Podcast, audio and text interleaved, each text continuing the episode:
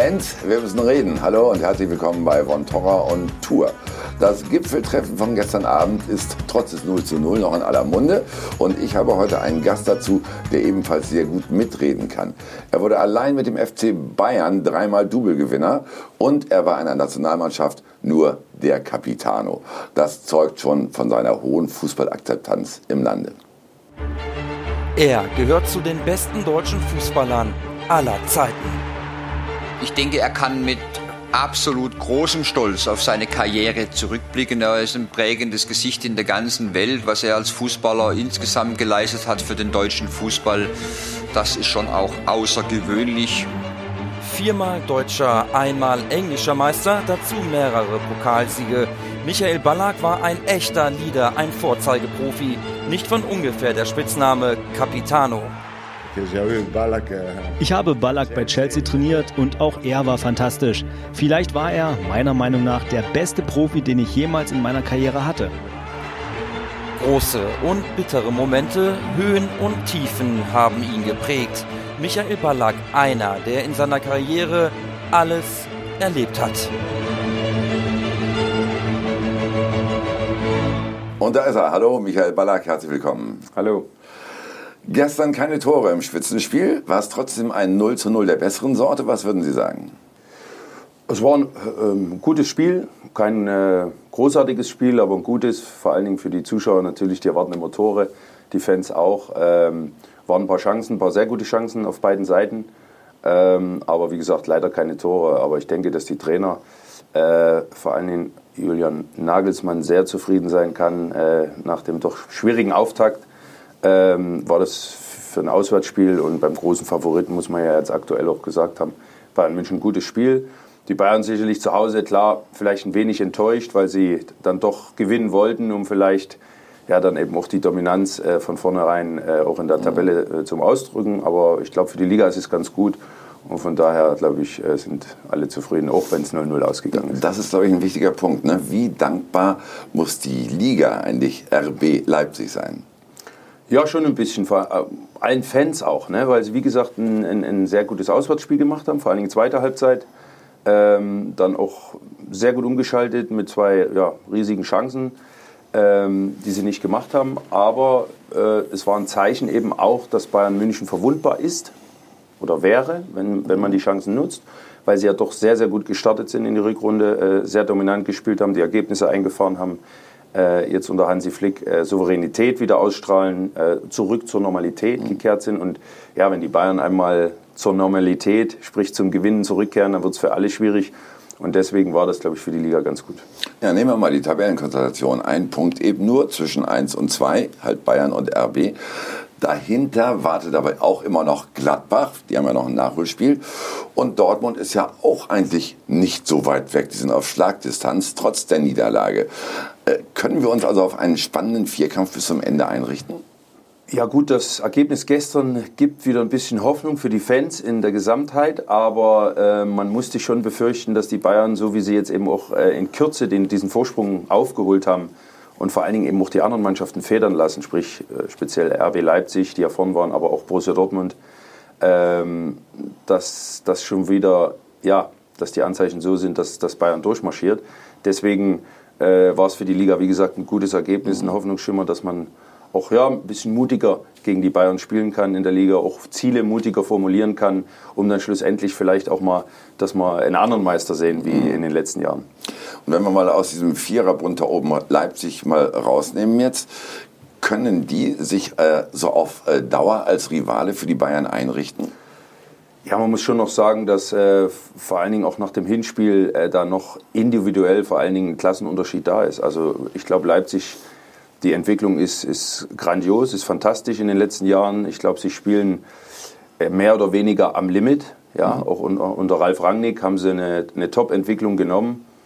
Und äh, das zeigt immer, wenn Spieler oder Trainer das Optimum, das Maximum äh, rausholen, dass äh, dort sehr, sehr gute Arbeit geleistet wird. Aber wie erklären Sie, dass die jetzt gerade so einen kleinen Hänger haben? Ich meine, das gestern ja, war schon wieder mal ein Schluck aus der Pulle. Ja, aber völlig, davor, ne? völlig normal, dass eine Mannschaft, wo Spieler teilweise auch aus der dritten Liga oder noch weiter unten mitkommen, den Weg mitbestritten haben, dass es da ähm, äh, Schwankungen gibt in den Leistungen. Das ist ein völlig ganz normaler Prozess. Dazu kommt die Erwartungshaltung, ich bin Erster, der Druck wird stärker.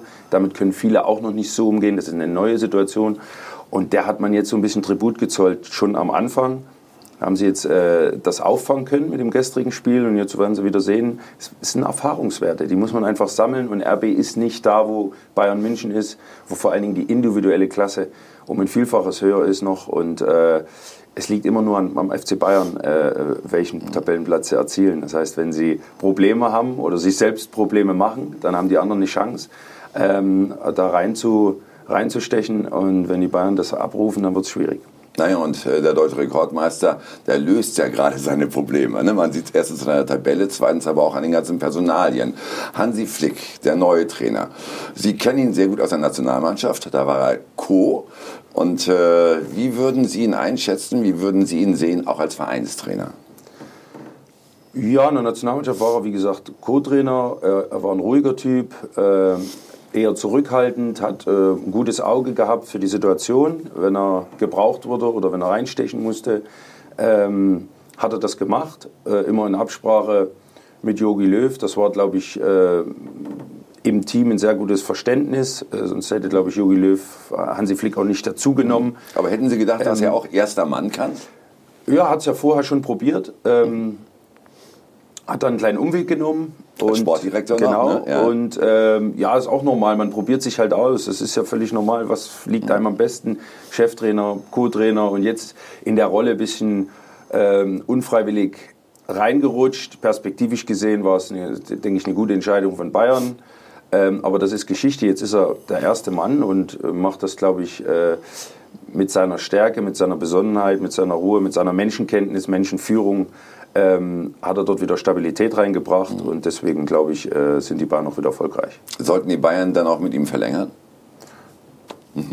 Gute Frage. Ne? Also das, das kann ich nicht beurteilen. Ähm, ich glaub, vom Gefühl her so, auch weil Sie ihn ja gut kennen. Ja, ich glaube, FC Bayern München ist eine, ist eine Sondersituation. Das kann man noch nicht vergleichen äh, mit vielen anderen Vereinen in Deutschland, äh, vielleicht auch international. Das ist immer, man wird immer an den Ergebnissen gemessen, vor allen Dingen, vor allen Dingen international.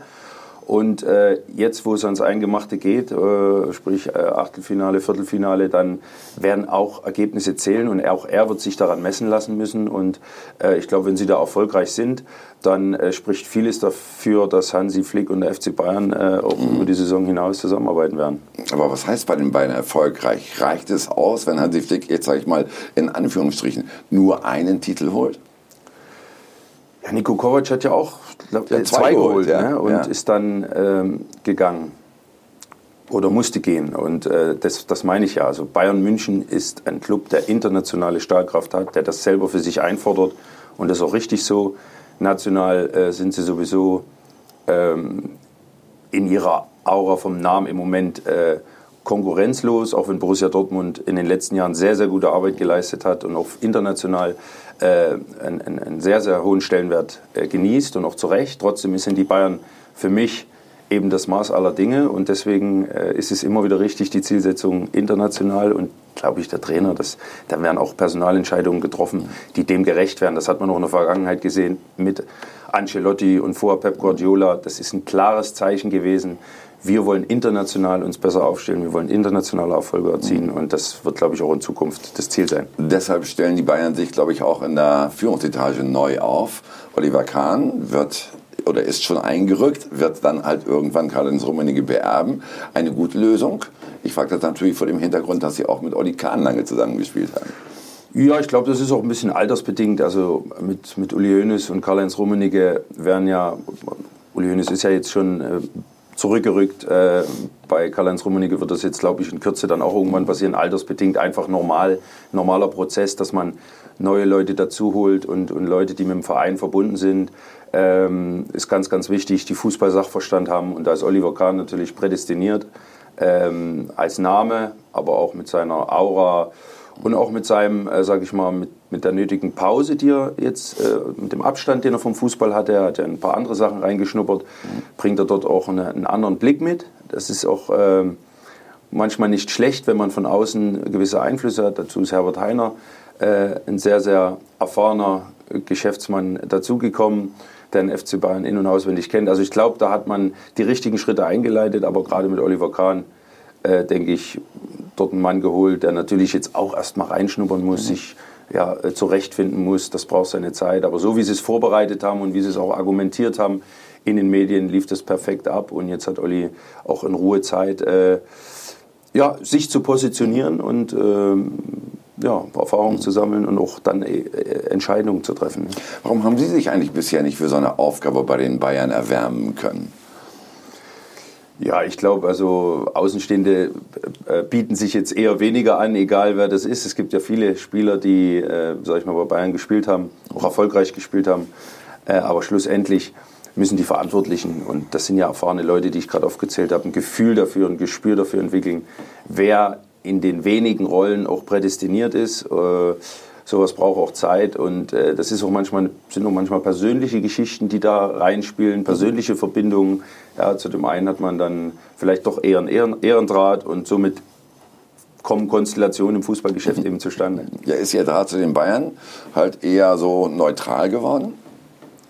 Ja, ich habe mich ja nach meinem Karriereende bewusst ein bisschen zurückgezogen, auch ein bisschen Abstand zu gewinnen vom Fußball, um, um mal andere Dinge äh, zu machen. Und äh, natürlich verliert man so ein bisschen, nicht verliert, man, man hält den Kontakt irgendwo rege, aber ja, je weiter man natürlich oder länger man weg ist aus dem Geschäft, äh, umso ja, schwieriger wird es auch wieder Anschluss zu finden, wieder reinzukommen. Ähm, wie gesagt, das ist natürlich immer mit, mit Personen verbunden, Protagonisten verbunden und deswegen ähm, war es, glaube ich, noch nicht äh, oder ist, mhm. glaube ich, noch nicht äh, in der Hinsicht zustande gekommen. Ein alter Kumpel von Ihnen ist ja mittendrin jetzt im Bayern-Verantwortungsgeflecht, ne? Brazzo, Hassan Salihamidzic. Vier Jahre haben Sie mit dem zusammengespielt, soviel ich weiß, von 2002 bis 2006. Äh, war so eine Zukunft absehbar? Oh, schwierig. Ich glaube, ich glaube eher nicht. Brazzo war ja auch... Ähm äh, ja, oder ist ein, ein, sehr fleißiger ein Arbeitstier, würde ich sagen, der natürlich auch äh, den FC Bayern gelebt hat, aber unbedingt in dieser Position äh, hat er sich, glaube ich, selber auch nicht gesehen. Ich glaube, das kam damals alles etwas überraschend, äh, als wir auf ihn zugegangen sind und ihn gefragt haben. Er hat das natürlich gemacht. Das war eine große, große Herausforderung für ihn, eine große Chance aber auch. Und da hat er sich, glaube ich, mit Haut und Haaren verschrieben. Und äh, da gibt er sein Herz dafür. Und deswegen äh, ja, hat auch Uli Hoeneß und Karl-Heinz Rummenigge natürlich dieses Gespür gehabt mhm. und auch dieses Risiko vielleicht zu gehen, jemanden zu auszusuchen, der jetzt mal so auf dem Papier vielleicht nicht von vornherein mhm. Ja, überall einen Haken hinten dran hat, sondern äh, ja, vielleicht ein paar andere Attribute mitbringt. Und äh, das Risiko sind sie eingegangen und bisher stützen sie ihn auch. Äh, und nochmal, das äh, braucht alles Zeit, das ist ein, ist ein anderes Metier, ja, aber ich glaube, Brazzo ja. macht das ganz gut. Ja, er wird aber in der Öffentlichkeit manchmal so ein bisschen als Leichtgewicht bewertet. Ne? Inwieweit ist das eine falsche Einschätzung? Was meinen Sie? Ja, es ist natürlich schwierig, als er äh, dazu kam, äh, welchen Verantwortungsbereich habe ich. Ja? Und das ist neben solchen Schwergewichten wie Uli Hoeneß und, und Karl-Heinz Rummenigge natürlich noch mal viel schwieriger. Wie positioniere ich mich selber? Äh, nehme ich mich zurück, lerne ich, baue aber gleichzeitig auch äh, Selbstvertrauen auch und bin selbstbewusst genug, um mich auch als Persönlichkeit, als äh, Individuum eben auch hier beim FC Bayern durchzusetzen, um dann eben auch so wahrgenommen zu werden äh, in der Position. An mir führt kein Weg vorbei. Ich bin Entscheidungsträger, ich habe Verantwortung. Und das braucht Zeit und äh, das geht nicht von heute auf morgen. Und äh, da ist Brazzo immer noch, glaube ich, im, in der Lernphase, da lernst du jeden Tag beim FC Bayern dazu, weil das ein schwieriger Job ist, ja, mhm. immer allen gerecht zu werden. Er hat ein großes Aufgabengebiet, das er bedienen muss.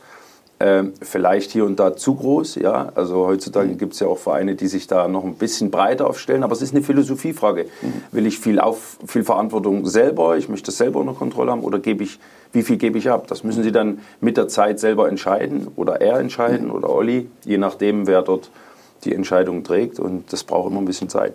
Über Dortmund haben wir noch gar nicht gesprochen, nämlich, denn auch die haben sich ja personal, personell nochmal neu aufgestellt oder nachjustiert, wie man immer so schön sagt, mit Haaland und mit Schahn. Äh, ist das eine echte Verstärkung? Oder ja, beide sind beide eine echte Verstärkung? Ich glaube schon. Also ist auch manchmal ein bisschen aus der Not heraus, manchmal aus dem Druck von außen. Äh, die, die, Position, die Nummer 9 wurde ja lange diskutiert ähm, bei Borussia Dortmund. Ähm, ja, Alcacer war dort ein Spieler, der, weiß nicht, vom Trainer nicht immer so äh, eingesetzt wurde oder gesehen wurde, vor allen Dingen von Anfang an, um der Spieler dann zu sein, ähm, auch in dieser Position, den Spieler, den man gesucht hat oder braucht. Und äh, mit Haaland scheint man jetzt einen Glücksgriff gemacht zu haben, vor allen Dingen, dass man ihn bekommen hat. Ja? Äh, mhm. Ich glaube, das spricht für Borussia Dortmund, das spricht für eine gute Planung, eine Weitsicht, vielleicht auch schon einen frühen Kontakt und äh, alles, was dazugehört, um solche äh, Transfers zu realisieren. Das zeigt aber auch, dass Borussia Dortmund eine erstklassige Adresse ist weiterhin, auch für Emre Can ähm, aus der Premier League von einem absoluten Top-Club äh, ähm, über, über Juventus dann ja, den Weg, wo man denkt, ja, es ist vielleicht ein kleiner Rückschritt ja, vom Namen her, aber wie gesagt, Borussia Dortmund hat diese Aura, hat diesen Namen und ich glaube, es sind zwei sehr, sehr gute Verstärkungen. Komischerweise steht dann aber auch immer der Trainer beim BVB auf dem Prüfstand, ne? Lucien Favre. Jetzt wird ihm vorgeworfen, dass er Haaland nicht von Anfang an einen Pokal gebracht hat. Jetzt hat er zweimal hintereinander verloren und schon schreiben die Medien, Hoffentlich übersteht er noch die Saison. Äh, wie sehen Sie das? Wird Favre zu kritisch bewertet in der Öffentlichkeit? Ja, das kann ich nicht beurteilen. Ich denke, es ist Normalität heutzutage leider, dass äh, das Geschäft sehr, sehr schnelllebig ist und vor allen Dingen bei Spitzenvereinen, die natürlich riesige Erwartungen haben oder hohe Erwartungen an sich selber, aber auch von außen natürlich reingetragen werden. Dass man äh, diese Zeit nicht mehr hat, auch dort mal was auszuprobieren, auch dort mal einfach mal Fehler zu machen, ist ja auch nicht schlimm. Man macht ja nicht immer alles richtig. Auch als Trainer hat man einen großen Kader und hat wahrscheinlich jedes Spiel zwei, drei Möglichkeiten, auch mal einen anderen Spieler aufzustellen. Und nach dem Spiel ist man immer schlauer. Und äh, ich glaube, es muss auch möglich sein, das mal sich einzugestehen, äh, dass man sagen kann, ohne dass man gleich in Frage gestellt wird, äh, äh Grundsatzfragen stellt, ja, als Trainer oder in verantwortlichen Positionen. Also da appellieren die Protagonisten natürlich immer ein bisschen um Nachsicht, aber ich glaube, es ist auch ein bisschen Selbstkritik bei den Medien immer, mhm. die mögen natürlich das Spiel, ist ganz klar, die legen den Finger in die Wunde. Aber äh, ja, als Trainer hast du es natürlich schwierig, da immer wieder drauf, ja, drauf, ja. drauf zu reagieren. Und grundsätzlich ist Favre, glaube ich, ein, ein Top-Trainer. Und ja, innenpolitisch müssen sie selber miteinander klarkommen. Die Stimmung muss stimmen. Wir wissen ja alles, was dazugehört, um dann eben erfolgreich zu sein, richtig erfolgreich zu sein oder vielleicht zum Schluss äh, schlussendlich in Anführungsstrichen nur Zweiter oder Dritter mhm. zu werden. Aber bei dieser ständigen Aufgeregtheit um den Trainer in Dortmund, das ist ja fast wie früher bei Schalke, inwieweit hat dann Ihrer Einschätzung nach Favre eine Zukunft beim BVB oder ist das rein erfolgsabhängig? Er hat natürlich äh, nicht unbedingt einen Vorteil in, dem, in seiner eigenen Außendarstellung, weil er ist ein ruhiger Trainer, ein sachlicher Trainer, der jetzt nicht so ja, diese Spekulation bedient und der das oft auch nicht verstehen kann. Also der, der auch, äh, glaube ich, noch kritischer umgeht wie, wie andere mit, mit, äh, mit einer Bewertung von außen. Und äh, heutzutage musst du halt als Trainer auch manchmal oder derjenige, der in der Öffentlichkeit steht, äh, ja, rhetorisch wie auch immer dieses Spiel mitspielen oder entgegenwirken. Ja, Jürgen Klopp ist dann ein Paradebeispiel, der das über viele Jahre gelernt hat und äh, perfektioniert hat und, und immer wieder auch auf ja, gewisse Situationen ebenso reagiert. Aber es gibt eben auch Trainer, die da etwas zurückhaltender sind, die fachlich sehr, sehr oder top aufgestellt sind.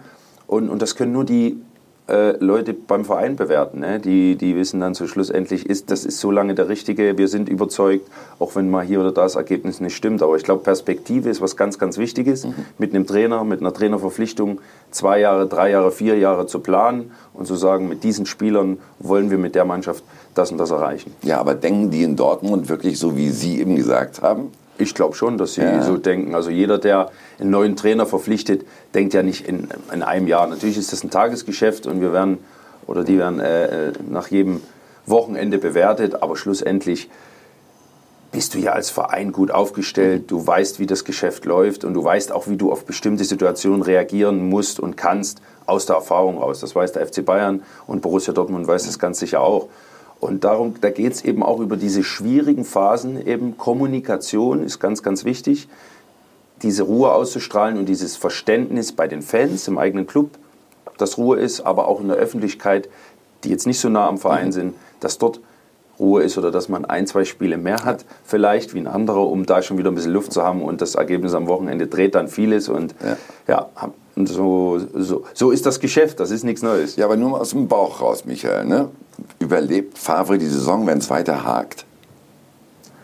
Ja, was heißt Haag? Das, das kann ich jetzt nicht bewerten. Ob naja, man jetzt zwei Niederlagen hintereinander, die wollten Meister werden. Wenn sie jetzt nach zwei weiteren Spielen acht Punkte zurück ja, gut, sind. Wenn sie alles gewinnen würden, würden sie Meister werden. Ja. Das ist auch klar. Also nochmal, die äh, Niederlagen gehören dazu. Die gibt es immer wieder.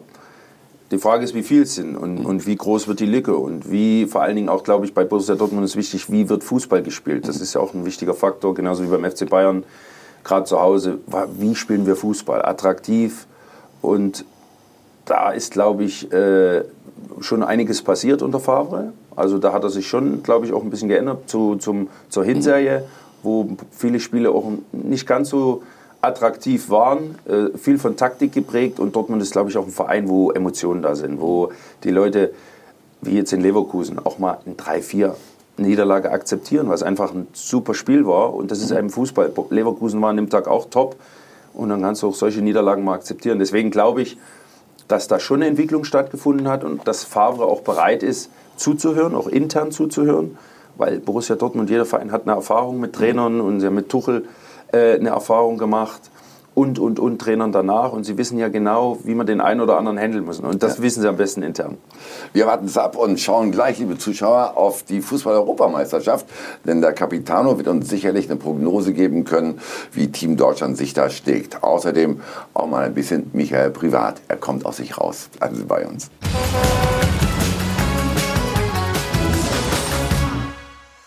Wir sind zurück bei Von Torra und Tour, heute mit Michael Ballack, dem 98-maligen Nationalspieler für Team Deutschland.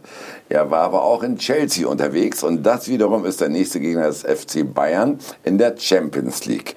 Mit beiden Teams Meister geworden, Michael. Wer ist jetzt am 25. Februar Favorit und warum?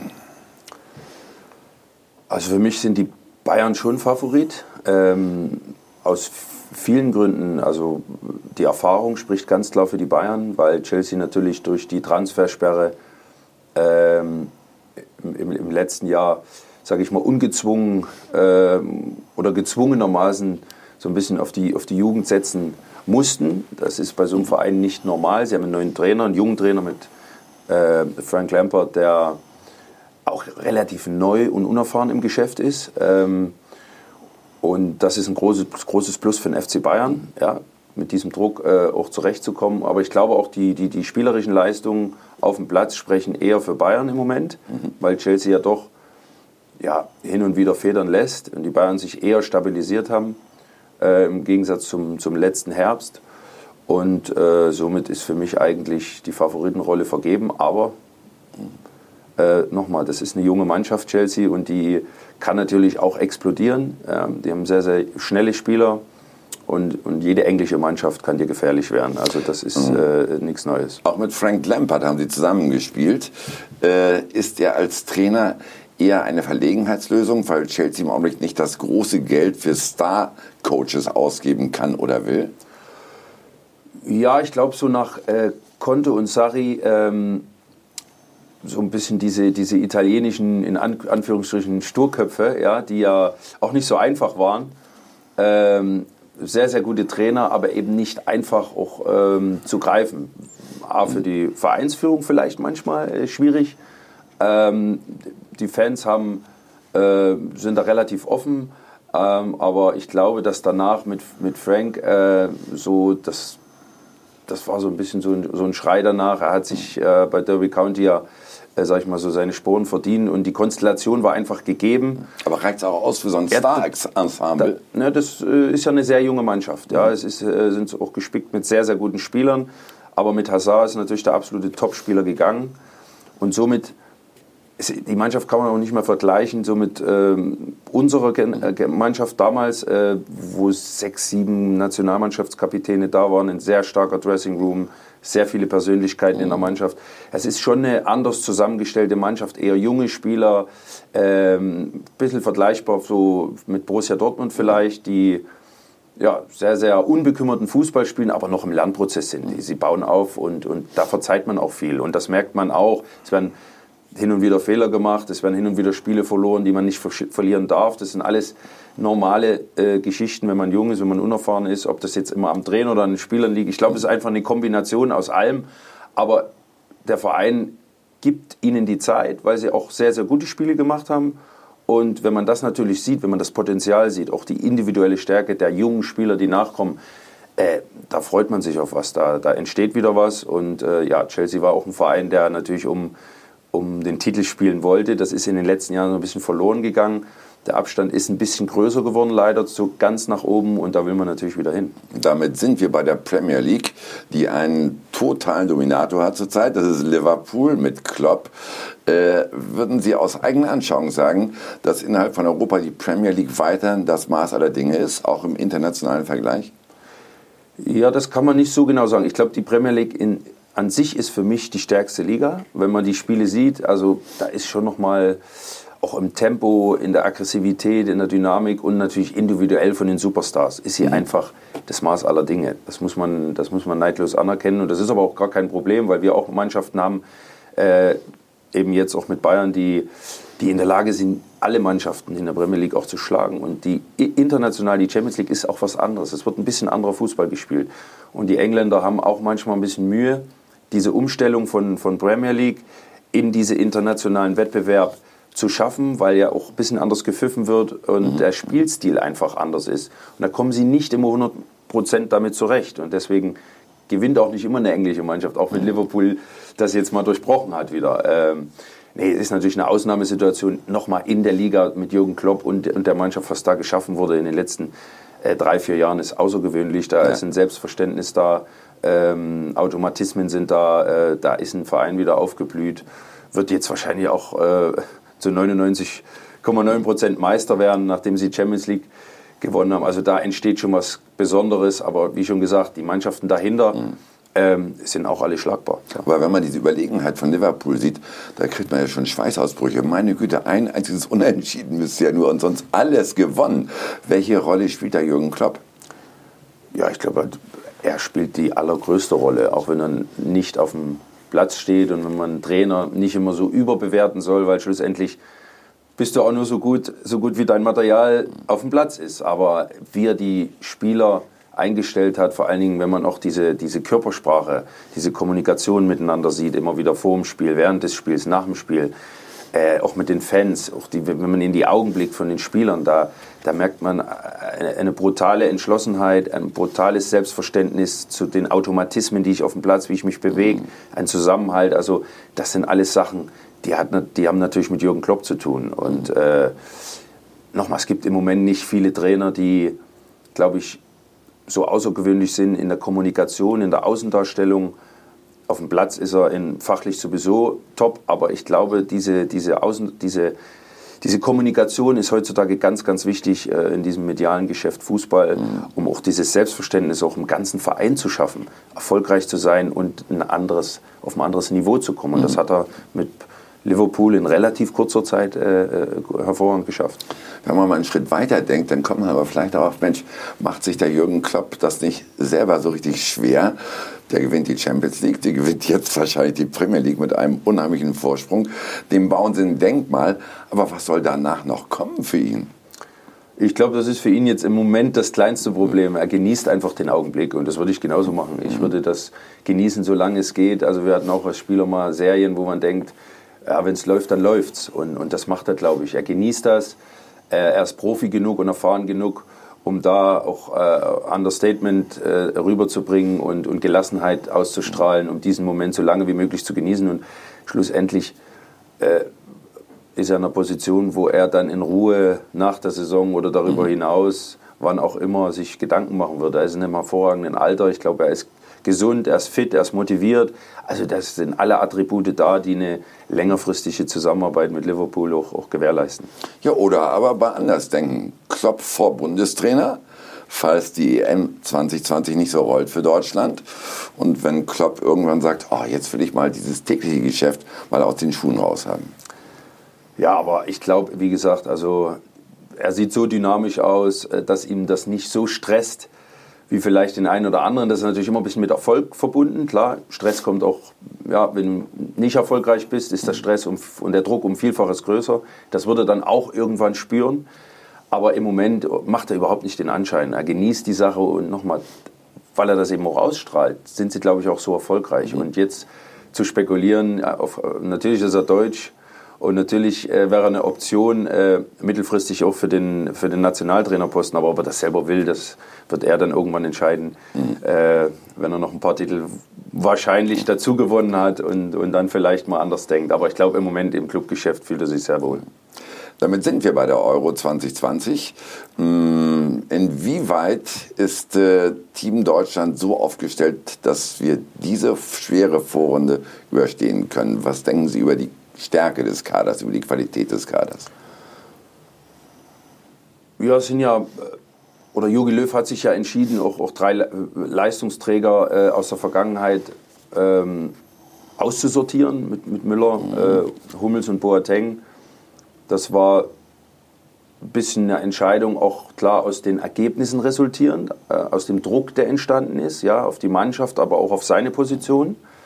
Ähm, da hat er sich entschieden, hier ja, schon einen Einschnitt zu machen. Ähm, weniger aus Leistungsgründen, mehr aus perspektivischen Gründen. Und den Weg muss er natürlich weiter bestreiten. Und äh, die Balance zu finden, trotzdem eine sehr, sehr starke Mannschaft aufzustellen, weil Deutschland kann sich nicht leisten, jetzt auf Jugend zu zählen. Ich glaube, wir haben auch nicht äh, so ein Problem an, äh, an, am Spielerkader, dass wir äh, jetzt irgendwie einen Umbruch machen müssten in, in, in Gänze, sondern ich glaube, äh, da können wir eine gute Balance finden und man muss auch immer wieder auf Ergebnisse schauen und auf Tagesform. Bei Spieler, ähm, wir, wir sehen das bei Werner, wir sehen das bei Müller, der dann äh, auch wieder aufblüht, wir sehen das bei Sané, der verletzt ist. Also da passieren so viele Dinge rund um die Nationalmannschaft, wo ein Bundestrainer dann auch wieder reagieren muss. Mhm. Aber ich glaube, grundsätzlich haben wir Top-Spieler in der Mannschaft und haben weiterhin den Anspruch, auch einen Titel zu gewinnen. Ja, aber was dann wirklich die richtige Entscheidung, das Ganze so ultimativ festzulegen?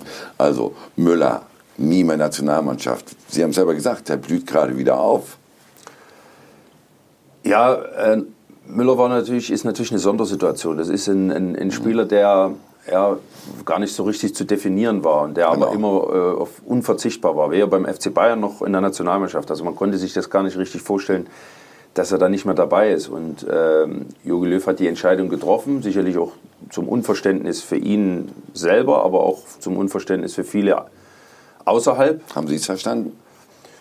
Ja, ich habe es nicht verstanden, weil man sich ja natürlich einer Option beraubt und einer Stärke. Also man muss sich ja nicht unbedingt festlegen. Aber nochmal, es war natürlich eine Situation mit dem Ausscheiden bei der Weltmeisterschaft, was auch einen Druck erzeugt. Und manchmal macht man auch in diesen Nations League abgestiegen und, und, und. Also da waren schon Faktoren oder nicht Faktoren, da waren ein, ein, ein Negativtrend zu erkennen und da musste schon was passieren. Und Jogi Löw hat sich eben entschieden, sage ich mal jetzt relativ drastisch, drei Spieler mhm. äh, auszuschließen, um auch ein Zeichen zu setzen, einen Reize zu schaffen. Heute mit etwas Abstand, ein paar Monaten. Natürlich sind das Top-Spieler und natürlich tun die ihren Verein gut und natürlich werden die wieder Top-Leistung bringen, was ja auch passiert. Und dann ist es automatisch, dass diese Spieler auch wieder diskutiert werden. Das ist, ich glaube, muss man sich auch bewusst sein mit so einer Entscheidung, wenn man das macht, auch die Konsequenzen danach. Mhm vors Gesicht zu bekommen oder gehalten zu bekommen, ja. zu sagen, äh, Bundestrainer oder Yogi, was ist denn jetzt los? Der ist doch wieder top. Also damit muss er sich auseinandersetzen. Ich glaube, äh, damit kann er umgehen und äh, schlussendlich sollten immer die Besten spielen. Das ja, ist der ja. Fakt. Also ich finde, äh, dazu gibt es ja, nicht zu wenig überragende Fußballer, aber dass man auf diese Spieler, weil sie auch Persönlichkeiten sind, verzichten könnte. Thomas Müller ist gestern nochmal zu einem möglichen Comeback befragt worden und da hat er Folgendes geantwortet. Bundestrainer hat er äh, bewusst eine Entscheidung getroffen und wenn ich ganz ehrlich sein soll, äh, es wird zwar viel hineininterpretiert, aber äh, diese Europameisterschaft, die äh, interessiert mich aktuell äh, überhaupt nicht, äh, sondern mich interessiert, dass wir hier, können wir schnell mal zeigen, ja, dieses Wappen das äh, soll dieses Jahr Titel holen. Und zwar, wenn es geht, drei Stück. Können Sie es nachvollziehen? Ja, natürlich. Also auf der einen Seite bist du natürlich enttäuscht mit der Entscheidung. Äh, das, das ist ganz klar. Wenn die Enttäuschung dann so ein bisschen gewichen ist, ein bisschen Frust dabei, kommen gute Leistungen, dann, dann ich meine, du hast ja auch selbst Missverständnis und man fühlt sich natürlich auch ein bisschen in der Ehre gekränkt mit so einer Entscheidung. Und er ist in der Lage, wo er sagen kann, auch selber für sich, das brauche ich nicht mehr. Mhm. Ja, ich bin da auch, äh, ich habe das nicht verstanden und jetzt, wo ich wieder gut spiele, fragen ja. sie wieder, ihr wisst genau, was ihr an mir hattet mhm. und der Trainer hat die Entscheidung getroffen und jetzt äh, will ich auch nicht mehr. Es bleibt also, ja noch Olympia zum Beispiel, Michael. Ne? Stefan Kunz wäre noch ein optionaler Trainer, der ihn nominieren könnte für die Spiele in Tokio. Wie denken Sie darüber? Also grundsätzlich ist das natürlich mit solchen Spielern äh, schwierig, aber ich muss auch sagen, wenn es einen Spielertyp gibt, der das vielleicht mitmachen würde, auch aufgrund seiner Vergangenheit, seines Statuses, äh, seiner Reputation, dann wäre es vielleicht Thomas Müller, weil er auch ein Typ ist, weil er, glaube ich, auch gute Laune verbreiten würde und ja, hätte irgendwo einen Charme, sage ich mal. Aber ob er das will und ob das für ihn eine Rolle spielt, da müssen, wir, müssen Sie selber fragen. Mhm. Pikant ist ja übrigens so ganz nebenbei auch, dass ausgerechnet jetzt Hansi Flick Müller wieder besser gemacht hat, ne? sein alter Co-Trainer aus der Nationalmannschaft. Ja, ich glaube, er weiß, wie er nehmen muss. Mhm. Und, und Thomas Müller ist ja ein, ein Spieler, der, glaube ich, seinen Kopf frei haben muss. Ja, mhm. Es hatte schon dann äh, schon auch in den letzten ein, zwei Jahren manchmal den Anschein, dass er ein bisschen überspielt ist. Ja, vor allen Dingen mit diesem ganzen Programm, den Jahren davor, Nationalmannschaft, FC mhm. Bayern, Champions League. Das ist ja ein Volltime-Programm, das kannst du ja mit einem normalen Bundesligaspieler nicht vergleichen, sondern das mhm. ist äh, sowohl an der Anzahl der Spiele, aber auch am, am, am Kopf, ja, mhm. immer wieder sich äh, zu motivieren, verlierst du über die Jahre einfach ein paar Prozent. Mhm. Und, und das hat man, glaube ich, bei Thomas Müller, der so ein Instinktfußballer ist, der diese Frische, diese mentale Frische braucht, um seine Stärke auch auszuspielen, am meisten gemerkt. Mhm. Und deswegen tat ihm das natürlich gut, dass er von der Nationalmannschaft mal weg ist, dass er sich nur auf den FC Bayern konzentriert. Das war für mich keine Überraschung, dass er da auch wieder ein bisschen Luft holt, vor allem diese Pausen in der Nationalmannschaft dann nutzen kann. Mhm. Und da blühst du natürlich wieder auf, wenn du die Klasse hast. Kritisiert wurde natürlich aber auch so ein bisschen der Umgang, das Wie von Joachim Löw, also wie er es den drei Spielern mitgeteilt hat, dass sie aussortiert sind. Sie haben ja auch so Ihre Erfahrung gemacht beim Bundestrainer, als Sie dann halt vom, ich sag mal, Amt des Kapitäns befreit wurden, um es mal nett zu sagen. Äh, tut sich da Joachim Löw schwer in, der, in der direkten Kommunikation, in seiner Art der Mitteilung, wie er es den Spielern sagt? Ja, das, das, ich glaube, das ist ja jetzt nichts Neues. Also, dass, äh, dass da immer wieder Konstellationen gab und gibt. Äh, ich weiß nicht, ob er den ausweicht oder ob er es schlussendlich charakterlich nicht so kann, diesen direkten Zugang. Also es gibt Beispiele, genügend Beispiele aus der Vergangenheit, eben auch bei den dreien ja kommuniziert, wo die Bayern relativ überrascht waren. Das ging ja alles morgens ziemlich schnell. Also es scheint da schon irgendwo ähm, Verbesserungspotenzial zu geben. Das ist, äh, das ist ganz klar. Wie hätten Sie sich das damals gewünscht bei sich? Ja, anders. Ja, ganz klar. Anders. Ja. Vor allen Dingen offener. Ich glaube, die Spieler, Persönlichkeiten, wenn du vor allen Dingen auch eine Historie hast, und das waren ja Weltmeister, dann erwartest du einfach einen anderen Umgang. Und das ist ganz, ganz wichtig, wichtig glaube ich, langfristig auch um diesen Respekt. Ja, weil die, man hat ja was, was zusammen geschaffen, man hat ja eine gewisse Zeit geprägt. Auch Jogi Löw ist jetzt lange dabei und hat äh, un, mit unheimlich vielen Spielern zusammengearbeitet. Und ich glaube, das ist was, was für länger immer bleibt, dass man, äh, dass man dort auch unbequeme Entscheidungen und sind sie noch so unbequem, ähm, besser kommuniziert. Weil die Spieler danken es einem zum Schluss und die Topspieler, die haben eben diesen Charakter, um das auch zu verstehen, auch wenn es noch zu hart ist. Weil deswegen sind es Topspieler. Äh, den braucht man, da braucht man nicht rumeiern. Und ich glaube, da äh, hat sich der ein oder andere Spieler in der Vergangenheit in der Nationalmannschaft sicherlich eine, eine, andere Kommunikation gewünscht. Sie haben trotzdem die Größe besessen und Joachim Löw eingeladen zu Ihrem Abschiedsspiel. War das auch ein Signal dafür, dass Sie sich halt zumindest nach außen ausgesöhnt haben? Ja, natürlich ist der Ist-Zustand, ich habe es ja gerade schon äh, angerissen, ähm, der ist immer emotional und man ist enttäuscht. Aber man hat natürlich auch, äh, wenn man dann in der Kürze der Zeit ein bisschen Abstand hat, man hat natürlich einen längeren Zyklus zusammen verbracht und man hat natürlich auch äh, positive Zeiten gehabt und, und auch äh, äh, erfolgreiche Zeiten gehabt. Und die darf man natürlich nicht vergessen. Man äh, macht ja so ein Abschiedsspiel nicht aus dem letzten Jahr oder aus den Erfahrungen ein, zwei Jahre, sondern das, das ist eine 20-jährige Karriere und da gehören Jugendtrainer genauso dazu, mit dem einen oder anderen, mit dem du dich gestritten hast, äh, wo du danach sagst, ja, das tat, war, war damals Mist, aber es tat mir irgendwo gut oder hat mir geholfen. Und diese Kurzfristigkeit war natürlich äh, sehr, sehr enttäuschend, aber nochmal, ähm, ich habe versucht, allem gerecht zu werden und äh, man versucht da so ein bisschen das Ego hinten anzustellen, die, die verletzte Eitelkeit auch ein bisschen zurückzuschieben. Das muss man auch machen, sonst wird man dem Ganzen, glaube ich, nicht gerecht. Wie ist es denn heute so, äh, Ihre Beziehung zu Joachim Löw? Also tauscht man sich doch relativ regelmäßig aus und haben Sie weiterhin den Eindruck, dass er der richtige Mann ist für die Nationalmannschaft? Also wir, wir haben jetzt keinen regen Austausch mehr. Also das ist, ähm, das ist nicht, der, nicht der Fall, äh, ob er der richtige Mann noch ist. Ja, da gab es natürlich Höhen und Tiefen in den letzten Jahren mit der Nationalmannschaft. Äh, schlussendlich ist er immer noch dabei und äh, äh, es gab sicherlich die ein, das ein oder andere Turnier, nicht zuletzt, wo man auch äh, vor allen Dingen perspektivisch vom Fußballerischen her hätte anderer Meinung sein können, auch, auch eine andere Lösung hätte finden können. Aber nochmal, dieses hätte, wenn und aber, wenn man dann diese Entscheidung trifft, mit ihm weiterzumachen, muss man da auch diese zwei Jahre dann dazu stehen und nicht immer zwischendurch bei jedem verlorenen Spiel immer wieder diese Frage stellen. Da müssen wir auch alle zusammen, da haben wir eine Verantwortung, glaube ich, Medien, Fußball Deutschland, äh, ähm, unser Land zu reprä äh, präsentieren, bei aller Kritik, bei allem Hinterfragen, das ist wichtig.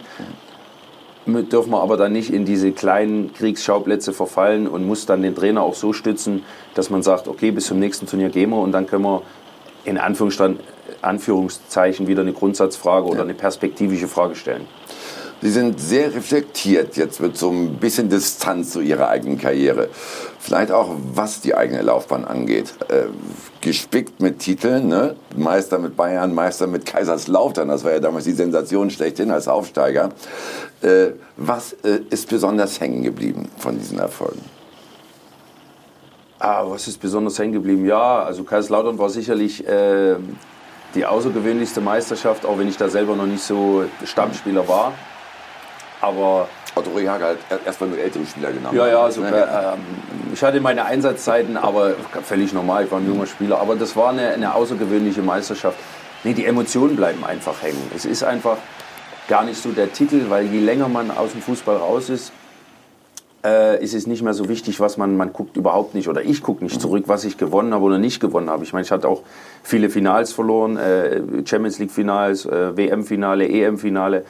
Also das sind genauso ähm, positive und in Anführungsstrichen negative Momente, äh, die das ganze, die ganze Karriere ausgemacht haben. Mhm. Und ähm, sind die Emotionen, ist einfach das Ganze, äh, wo man sagt, äh, hier und da dieses, diesen Alltag mit den Jungs in der Kabine immer wieder, ja, die auch die, die, die Drecksarbeit zu machen, diese, diese Einheiten, die wehtun, die ja. keinen Spaß gemacht haben die überstanden zu haben, sich mit, mit guten Jungs eben auch ausgetauscht zu haben und, und durch diese schwierigen Momente mit schwierigen Trainern vielleicht auch mal schwierigen Momenten das, das ist so, ein, so eine Lebensbildung, bildende Maßnahme und das bleibt eigentlich hängen. Man wächst eigentlich als Person, neben dem Sport, neben allem Erfolg, aber dafür, darüber definiere ich mich eigentlich jetzt ja. heute nicht mehr. Ne? Ja, aber es gab eben auch, Sie haben es angedeutet, die bitteren Momente. Ne? Was ist da besonders hängen geblieben? Was war eigentlich das Schlimmste für Sie? Das. Eigentor in Unterhaching oder war es eher mhm. mehr der verpasste äh, Champions League-Titel oder war es eher mal so ein Betrug in der Champions League mit Chelsea, mhm. als Ihnen Elfer nicht gegeben wurde von einem norwegischen Schiedsrichter? Wo man sagen konnte, oha, ich weiß nicht, ob der vom Gegner nicht eine goldene Uhr gekriegt hat dafür. Also ich glaube, ähm, als Fußballer und als Sportler, als Leistungssportler ist, äh, mag man keine Ungerechtigkeiten. Ich glaube, man kann Niederlagen akzeptieren, wenn der Gegner besser ist. Wenn man sieht zum Beispiel EM-Finale gegen Spanien, äh, mussten wir einfach akzeptieren, die, die, die Spanier waren besser und das, das kannst du auch akzeptieren. Aber Ungerechtigkeiten im Sport, wo man denkt, ah, hier hast du was liegen lassen oder da hast, war eine ungerechte Entscheidung, sicherlich auch mit dem Elfmeterschießen mit Chelsea äh, in Moskau gegen Manchester United. Das war so ein Moment, wo, wo ich 2002 mit Leverkusen verloren hatte und nach sechs Jahren, da merkt man mal, wie schwierig es überhaupt ist, in so ein Finale zu kommen, uns geschweige denn zu gewinnen. Und dann so kurz davor zu sein, das war schon... Äh, damals ein bitterer Moment. Ähm, ich glaube, da sind noch ein paar Bilder eingefangen worden, die das zum Ausdruck gebracht haben. Diese, diese, ja, diese Enttäuschung in, die, in diesem Moment. Aber ja, so ein, so ein Eigentor, das passiert halt auch mal. Ne? Das ist, sind halt Momente im Fußball, die gehören einfach dazu und die machen dich zu dem dann auch, was du bist. Und ja. nochmal, also so eine Karriere, die ist ja nicht in Einzelfällen zu bewerten und ich bin da für alles dankbar, was ich erleben durfte. Bei allem, was Sie erlebt haben, Sie sind nie so richtig in den Fußball zurückgekehrt, ne, nach der aktiven Zeit. Warum eigentlich nicht? Ja, vielleicht, ähm, was ich gerade beschrieben habe, hat das auch am Anfang damit zu tun gehabt, äh, mit ein bisschen Enttäuschung. Ähm, A wollte ich ein bisschen Abstand gewinnen aus dem Fußball. Ich glaube, das war ganz wichtig, wenn man so eine intensive Karriere hat. Die geht ja nicht erst mit 18 los, sondern man investiert ja schon als Jugendlicher unheimlich viel, verzichtet um, auf unheimlich viel. Freunde mussten hinten anstehen. Man geht von früh bis abends auf so eine Sportschule und ja, lässt alles links und rechts liegen und, und ordnet dem Sport alles unter. Und äh, das ist äh, ja auch schon eine halbe Karriere, die mhm. da mit dazukommt. Und mit, mit 35, 36, sage ich, ist man ja relativ jung im Leben noch, wo eigentlich dein Berufsleben erstmal vorbei ist, das, was du gelernt hast, ne, in mhm. Anführungsstrichen. Also erst Abstand gewinnen praktisch. Genau, ne? ja. und, und, gepaart mit ein bisschen Enttäuschung aus den letzten Jahren, mhm. ähm, war dieser Abstand, ist jetzt ein bisschen länger geworden ja. und, und habe nicht so richtig den, äh, ja, den Fuß wieder in den Fußball kriegt, auch selber vielleicht diese, diese Aktivität entwickeln können. Aber nochmal, das ist auch immer mit Menschen, hat mit Menschen ja. zu tun. Man muss vielleicht auch hier und da selbst bisschen mehr Initiative ergreifen. Ja. Aber, Aber, was machen Sie denn jetzt den ganzen Tag, Michael? Und oh, wollen Sie nochmal zurück in den Fußball? Ja, ich mache eine Trainerausbildung nebenbei, weil mhm. ich ja doch mir, mir jetzt mal gesagt habe, mach's einfach mal. Aber ich bin natürlich auch so ausgelastet, das, mhm. ist, ist, äh, das Leben bietet so viele andere schöne Dinge äh, im, im, im, Privatleben, auch, auch, beruflich, also in Anführungsstrichen, äh, bin ich da ausgelastet. Äh, da fehlt mir der Fußball jetzt überhaupt nicht. Also er ist noch kein Frührentner, er macht noch was. Und gleich gibt er auch noch Antworten in unserer berühmten Rubrik Was wäre, wenn? Schnell gefragt. Die Fragen kommen gleich, wenn wir wieder bei Ihnen sind.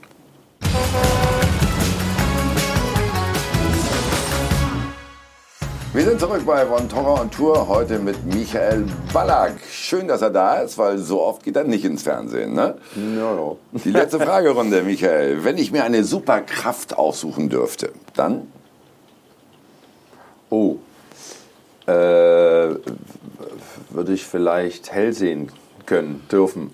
ja, wünscht sich jeder, glaube ja. ich. Ne? Wenn der FC Bayern anrufen würde, ja, dann würde ich mit Sicherheit einen Hörer abnehmen, ja. Ja, und auch zuhören, oder? Natürlich. Ja.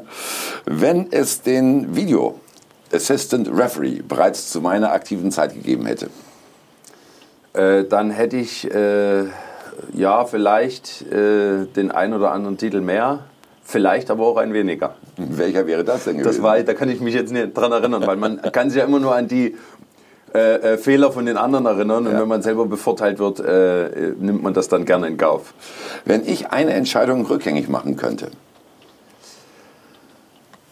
Äh, Im Sport, mhm. im Fußball. Im Privatleben wäre es wahrscheinlich ne?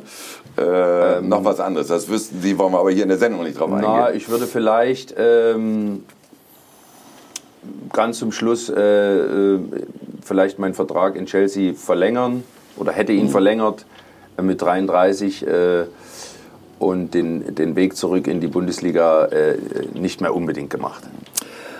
Eine Zeitreise. Wenn ich mir als 18-Jährigen einen Ratschlag geben würde mit meinem Wissen von heute. Mir selber? Ja. Ähm, hör auf deine Eltern. Das ist ein wunderbares Schlusswort, weil genau das habe ich mir bis heute auch gesagt und wünsche ich mir vor allen Dingen auch von meinen eigenen Kindern, dass sie so denken. Schön.